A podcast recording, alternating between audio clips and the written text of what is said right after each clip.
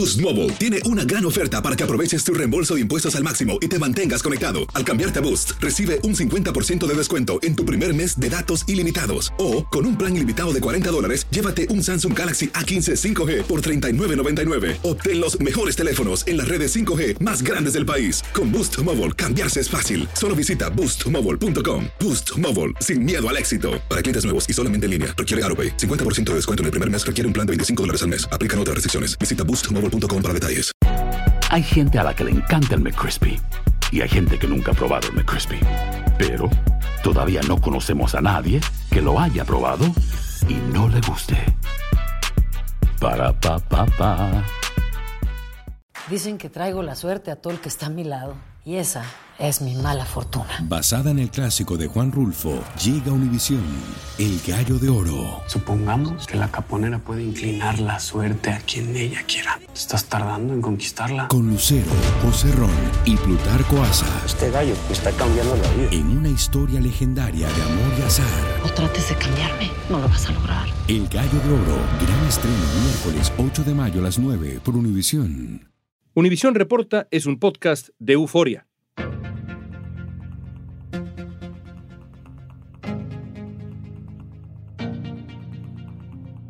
Actor, escritor, director, productor, Eugenio Derbez triunfó en México con personajes que forman parte de la cultura popular de los últimos años, como Ludovico Peluche o el famoso Longe Moco, tantos otros. Eugenio Derbez recaudó 14 millones de dólares en el primer fin de semana. El comediante mexicano Eugenio Derbez develó su estrella en Hollywood. Pero Derbez decidió ir más allá. Trascendió fronteras y se volvió uno de los hispanos más destacados en Hollywood. Y él se va de México en el momento en que él era el rey. Hoy vamos a platicar con Eugenio Derbez sobre su relación con la comunidad hispana, qué lo motivó a comenzar de nuevo en otro país y lo importante que resulta hacer comedia en tiempos de crisis. El gran comediante, actor y productor mexicano, nuestro querido Eugenio Derbez. Hoy es martes 27 de septiembre, soy León Krause y esto es Univision Reporta.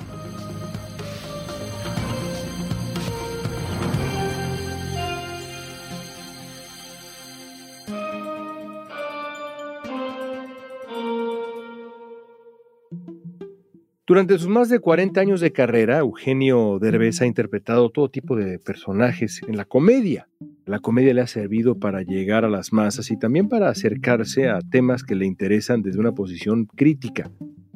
Uno de sus proyectos más recientes, la película de Ballet, es una muestra de cómo a través de una historia que pues aparenta ser ligera, se puede conectar con un tema tan difícil como la invisibilidad de los inmigrantes en Estados Unidos. En The Ballet interpretas a un inmigrante, un trabajador de ballet parking. ¿Qué te ha enseñado la comunidad inmigrante? Has vivido en Los Ángeles ya mucho tiempo. ¿Qué te ha enseñado la comunidad inmigrante? Muchas lecciones, muchas, muchas, León. Yo de entrada le debo mi carrera en este país, se la debo a ellos, a toda la comunidad latina, a todos esos inmigrantes que están en este país. Porque yo puedo hacer la mejor película o la peor, la película que quieras. Vamos a poner que haga una película espectacular. Si la gente no va a los cines, si no llenan los cines, no pasa nada conmigo. En Hollywood, eres si metes dinero a la taquilla. Si no metes un peso, no importa qué tan bueno seas, no vales.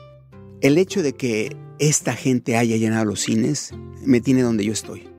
Entonces, para mí era importante hacer esta película porque es un homenaje a ellos, es una manera de celebrarlos. Es una carta de amor para toda la clase trabajadora inmigrante en este país, para todos aquellos que son invisibles. Y de eso hablamos un poco en la película. Hay una frase muy linda que digo en la película en donde el ballet se queja con esta mujer porque esta mujer dice, ay, qué, qué bueno ser invisible un rato. Y le dice él, ¿de qué me hablas? No es nada lindo ser invisible. ¿Sabes lo que se siente que te entreguen las llaves del coche y ni siquiera te volteen a ver a los ojos?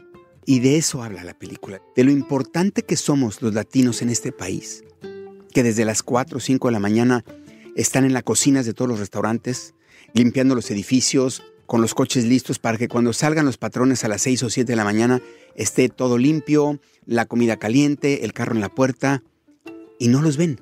¿Saben que ahí están? ¿Saben? Ven al, al de la limpieza del edificio todos los días, pero no saben ni cómo se llama, ni cómo se apellida, ni de dónde son. No saben nada. Y ese es de lo que habla esta película. Es una carta de amor para los inmigrantes. Y también es una carta de amor desde el punto de vista a Los Ángeles, que es esta ciudad multicultural con tantos idiomas. Una ciudad muy singular.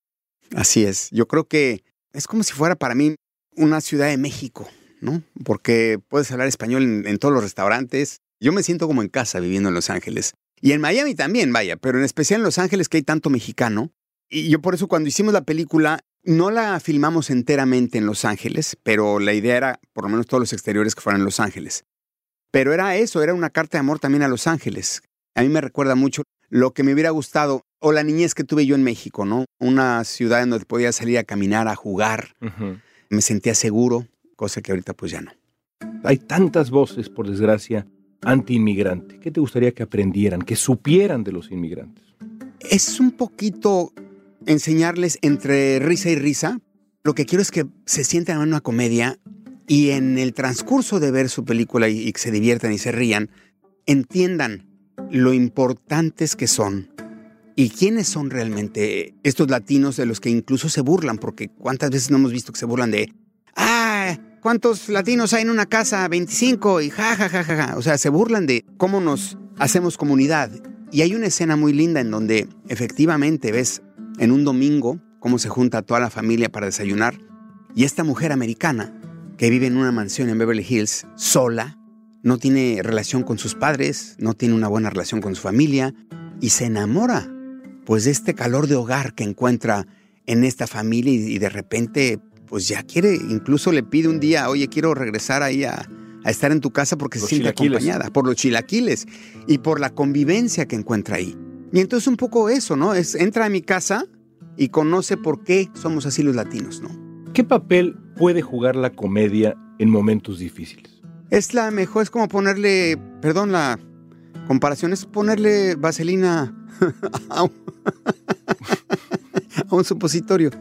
este, es una manera Nunca lo había pensado discreta. exactamente así, Eugenio, pero es, es una imagen Perdona, muy clara. Es una imagen muy clara, León, pero es la mejor manera de educar a la gente. Mira, le pasó a Héctor Suárez. Cuando salió ¿Qué nos pasa? La primera vez era comedia y te dejaba ver los errores de la sociedad, los errores de la política, del gobierno, claramente. La segunda parte de ¿Qué nos pasa? que fue unos años después, era Héctor Suárez regañándonos. Y ya no funciona igual.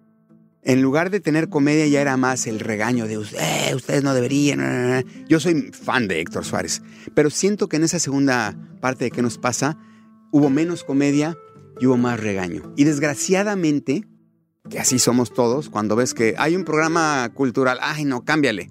Este, la novela didáctica, ay qué flojera, cámbiale. Tienes que hacerlo discretamente, disimuladamente, que se sienten a reír y que ya en su cabeza se les quede en la noche y digan, "Mm". Y ellos solitos, no les puedes decir, y fíjense cómo, pa, pa, pa. No, no, no, tú nada más suéltales el chiste y el chiste tendrá que ser su labor en su cabeza. No sentí el supositorio. Exactamente. Qué lindo. De actor a héroe mundial. Así podría resumirse la historia del presidente de Ucrania. Antes de ser presidente de Ucrania, Volodymyr Zelensky era actor, era comediante. Volodymyr Zelensky, un comediante capaz de imitar a Beyoncé o incluso participar en Bailando con las Estrellas. Zelensky era conocido en su país por protagonizar una serie de televisión en la que su personaje llegaba a ser presidente por accidente. Pero en 2019 ganó las elecciones de verdad y con una victoria contundente y se volvió presidente ucraniano. Eugenio, un cómico profesional y muy destacado, es hoy el líder de Ucrania y reconocido como una de las figuras más notables del mundo. ¿Qué herramientas puede tener la comedia para el liderazgo? ¿Tú entiendes por qué un hombre como Zelensky puede ser tan buen líder? Totalmente, León. Totalmente, porque si tú lo ves con comediantes como Chaplin, si tú ves a gente como Broso, para cuando haces comedia tienes que ser muy observador. Y una de las cosas que yo hago es fijarme. A mí me preguntan de dónde viene la comedia. La comedia nace de la tragedia. Cuando yo quiero escribir un sketch, la gente piensa que yo me siento a pensar cosas chistosas. Y es lo opuesto. Si me dicen, es que a ti se te... ¿Cómo le haces para escribir cosas chistosas? ¿Piensas en cosas chistosas? Digo, no, es exactamente la antítesis. Cuando yo quiero escribir un sketch, pienso en todo aquello que me molesta. Acabo de ir a sacar mi licencia y vengo purgado porque me hicieron esto y esto y me tuvieron tres horas. ¿eh? Voy a escribir un sketch de eso. Y es donde exagero la situación, obviamente, la exageras, pero toda la comedia nace de la tragedia, del dolor. Y tienes que ser muy observador para extraer aquello que tanto te molesta y convertirlo en comedia. Por eso todos los sketches que ves hablan de el policía corrupto, la burocracia, cosas que te molestan de tu gobierno, de tu ciudad, los sacas y los haces humor. Es por eso que creo que Zelensky es tan bueno, porque viene del dolor, viene de haber entendido los problemas de su país, los problemas del mundo, y lo que está haciendo es loable. Es un hombre además muy inteligente, por supuesto. Al volver, Eugenio Derbez nos va a contar por qué decidió comenzar de nuevo en Estados Unidos, siendo que ya era una de las figuras más conocidas en México.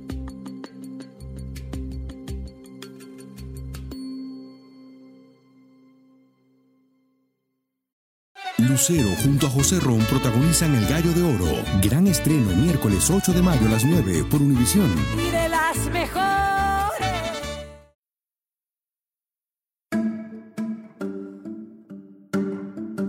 Eugenio Derbez ha sido una voz crítica del gobierno de Andrés Manuel López Obrador en México. Uno de los asuntos que Derbez ha cuestionado es la construcción del tren Maya, una posición que le valió críticas directas de López Obrador en la conferencia de prensa diaria, donde dijo que Derbez y otros artistas estaban desinformados y eran deshonestos. Últimamente tú has decidido tomar postura en asuntos públicos de México. Eso te ha ganado, no es un club exclusivo, debo decirlo, hay varios miembros. te ha ganado confrontaciones con el presidente de México. ¿Se equivoca López Obrador al reaccionar así frente a la crítica? Yo digo que sí. Yo digo que sí, León, porque un presidente tiene cosas más importantes. Tiene un país que se está cayendo, tienes muertos, tienes secuestros, feminicidios, niños con cáncer, muchísimos pobres. Es como si yo me pusiera a contestar en Twitter cuando alguien me dice, es que no me gustó tu programa y yo me clavo y lo insulto y lo agredo y le echo a todos mis seguidores porque no les gustó mi última película. No puedes hacer eso hay cosas más importantes. O sea, si eres alguien que se dedica a las redes sociales, ok, pero no un presidente. Bueno, y a todo esto, Eugenio, tú en México tenías una carrera plena y exitosa, eras y sigues siendo el rey, pero decidiste venir a Estados Unidos. ¿Por qué? Porque sentí que todavía podía dar más. Soy muy inquieto no sé cómo decirte, porque mi, mujer siempre se queja de lo mismo. Me dice, es que nunca, pero lo dice eh, amorosamente. amorosamente, nunca estás contento con nada, ¿no? Si nos cambiamos de casa y nos encanta, ya que llegamos a la casa, oye, si tiramos esa pared, ¿no? Si compro un coche, ay, me encantó el coche ya que lo compré, y si le cambio los rines, ¿no? Entonces, digo, lo que pasa es que quiero siempre buscar mejorar lo que ya tengo. Y cuando estaba haciendo la familia Peluche, estaba yo muy contento y muy feliz con el resultado, pero sentía que todavía podía dar más. Y yo veía y soñaba con hacer cine porque llega un momento en el que, sobre todo en televisión, lo más importante en televisión es salir al aire, es estar a tiempo, más que la calidad. La calidad no es tan importante, lo importante es la cantidad y salir a tiempo. Y yo estaba cansado de hacer tortillas, ¿no? De hacer producción una tras otra, tras otra, tras otra. Yo quería hacer cosas de calidad, decía yo. Imagínate si yo tuviera en lugar de tres semanas, porque haz de cuenta que en una semana sea media hora, ¿no? En tres semanas hago hora y media. En lugar de hacerlo en tres semanas, tener un año para hacer una película de hora y media. Sería maravilloso. Y yo tenía muchas ganas de hacerlo, pero no se me daba la oportunidad en mi país. Yo por eso escribí Instruction Not Included, porque intenté hacer cine y un día me dijo un productor que me estaba tratando de ayudar a entrar al cine, me dijo, Eugenio, después de como un año de que estaba yo, insiste, insiste, me dijo, te tengo que ser brutalmente honesto y perdóname que te lo diga, pero cada vez que menciono tu nombre en las juntas con los directores, se ríen y me dicen, perdóname, pero no voy a meter a Derbez en mi película porque la gente se va a reír. O sea, ¿cómo voy a meter en una película seria a Ludovico Peluche o a Longemoco? O sea, no, no, no manches, ¿no? Pero tú sabías que eras mucho más y eres mucho más que eso, pues. Sí, pero llegó un momento, León, en que me di cuenta que o lo hacía yo o no iba a suceder. Y ahí es donde dije, tengo que contratarme a mí mismo, tengo que hacer mi propia película. Y ahí empiezo a escribir Instruction Not Included por el rechazo de toda esta gente. Y al final, yo quería en los créditos ponerle un agradecimiento a todos aquellos que me rechazaron, pero genuino. No lo hice porque me dijo mi socia, me dijo, no lo hagas porque va a parecer que estás enojado. Y le dije, no, no viene del enojo. Quería agradecerles el gracias por haberme rechazado, porque si no me hubieran rechazado, no me hubieran empujado a hacer mi propia película. Y esa película me cambió la vida. Finalmente uno no se da cuenta los caminos de la vida, pero gracias a ese rechazo, que en su momento dije, qué poca, ¿cómo es posible que no me den una oportunidad? Gracias a ellos, hoy estoy en este país y me está yendo bien. Si no hubiera sido por ellos, estaría muy feliz en México con un papelito en una película. La primer película escrita, protagonizada y dirigida por él ya ha recaudado más de 20 millones de dólares en taquilla. Instructions Not Included, que batió marca y se convirtió en la producción hispana más taquillera en la historia de Hollywood. No se aceptan devoluciones se convirtió en una de las películas en español más exitosas en la historia de la taquilla en Estados Unidos. Recaudó más de 100 millones de dólares y para Derbez marcó el principio de una serie de logros en Hollywood que llegó a su punto más alto con la película Coda. My name is Bernardo Villalobos. Bernardo, Bernardo. If you can't roll your R's, please, please, don't embarrass yourself and just call me Mr. V. La película Coda, en la que Eugenio Derbez interpreta al entrañable profesor de música Bernardo Villalobos, se llevó los premios más importantes de la industria del cine, entre ellos el Oscar.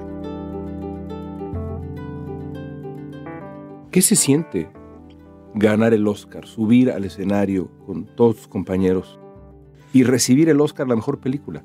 Es muy difícil describir con palabras la emoción. Es que ya no hay más para arriba, León. Es el premio que cualquier persona que se dedica al medio del espectáculo, este, directores, actores, cualquier cineasta, el sueño más grande es recibir un Oscar. Entonces, y sobre todo en mi caso que fue una sorpresa porque no pensábamos que fuéramos a poder ganar contra estos elencos maravillosos, contra estas películas de presupuestos multimillonarios. West Side Story, Dunas, Todas eran maravillosas y aparte con una cantidad de efectos especiales detrás. Y la nuestra era una película chiquita, sin efectos especiales, sin estrellas de Hollywood, una película pequeña.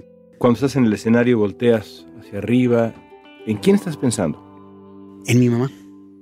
Fíjate que mi mamá y yo veíamos los Óscares desde que yo tenía 7, 8 años. Me sentaba yo con ella a ver los Óscares. Íbamos mucho al cine. Íbamos al cine cada fin de semana eran las funciones de 4, 6, 8 y 10. y, veíamos eh, siempre por lo menos, seguro dos, una jamás, dos o tres y a veces hasta cuatro, León. Yo me enamoré del cine por mi mamá.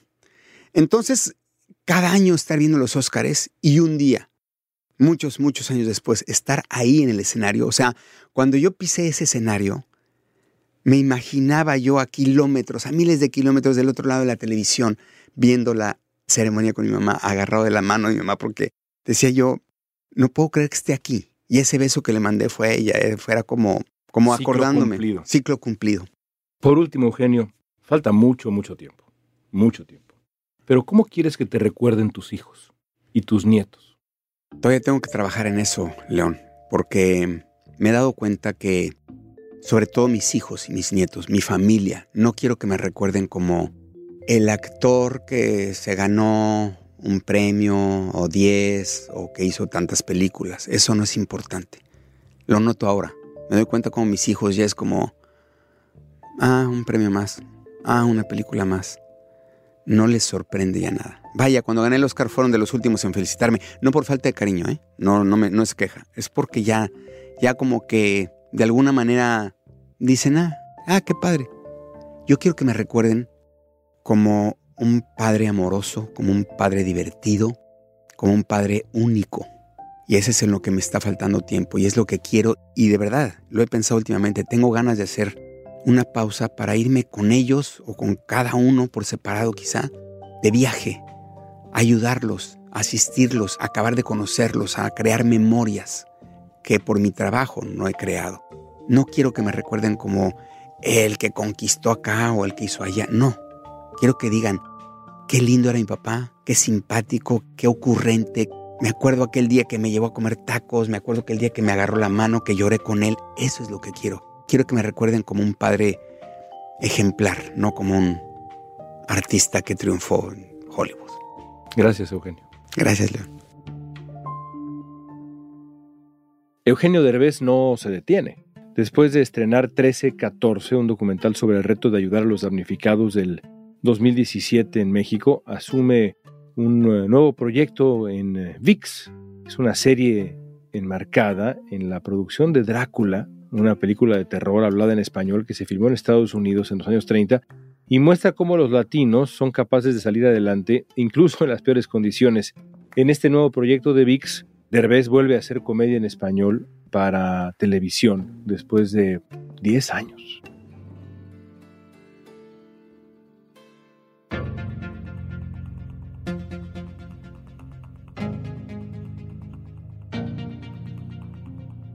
Esta pregunta es para ti. ¿Cuál es el personaje de Eugenio Derbez que más te hace reír? ¿O que más te gusta? Usa la etiqueta Univisión Reporta en redes sociales y danos tu opinión en Facebook, Instagram, Twitter o TikTok. Escuchaste Univisión Reporta. Si te gustó este episodio, síguenos y compártelo con otros. En la producción ejecutiva, Olivia Liendo. Producción general, Isaac Martínez. Producción de contenidos, Mili Supan. Asistencia de producción, Francesca Puche. Música original de Carlos Jorge García, Luis Daniel González y Jorge González. Soy León Krause. Gracias por escuchar Univisión Reporta.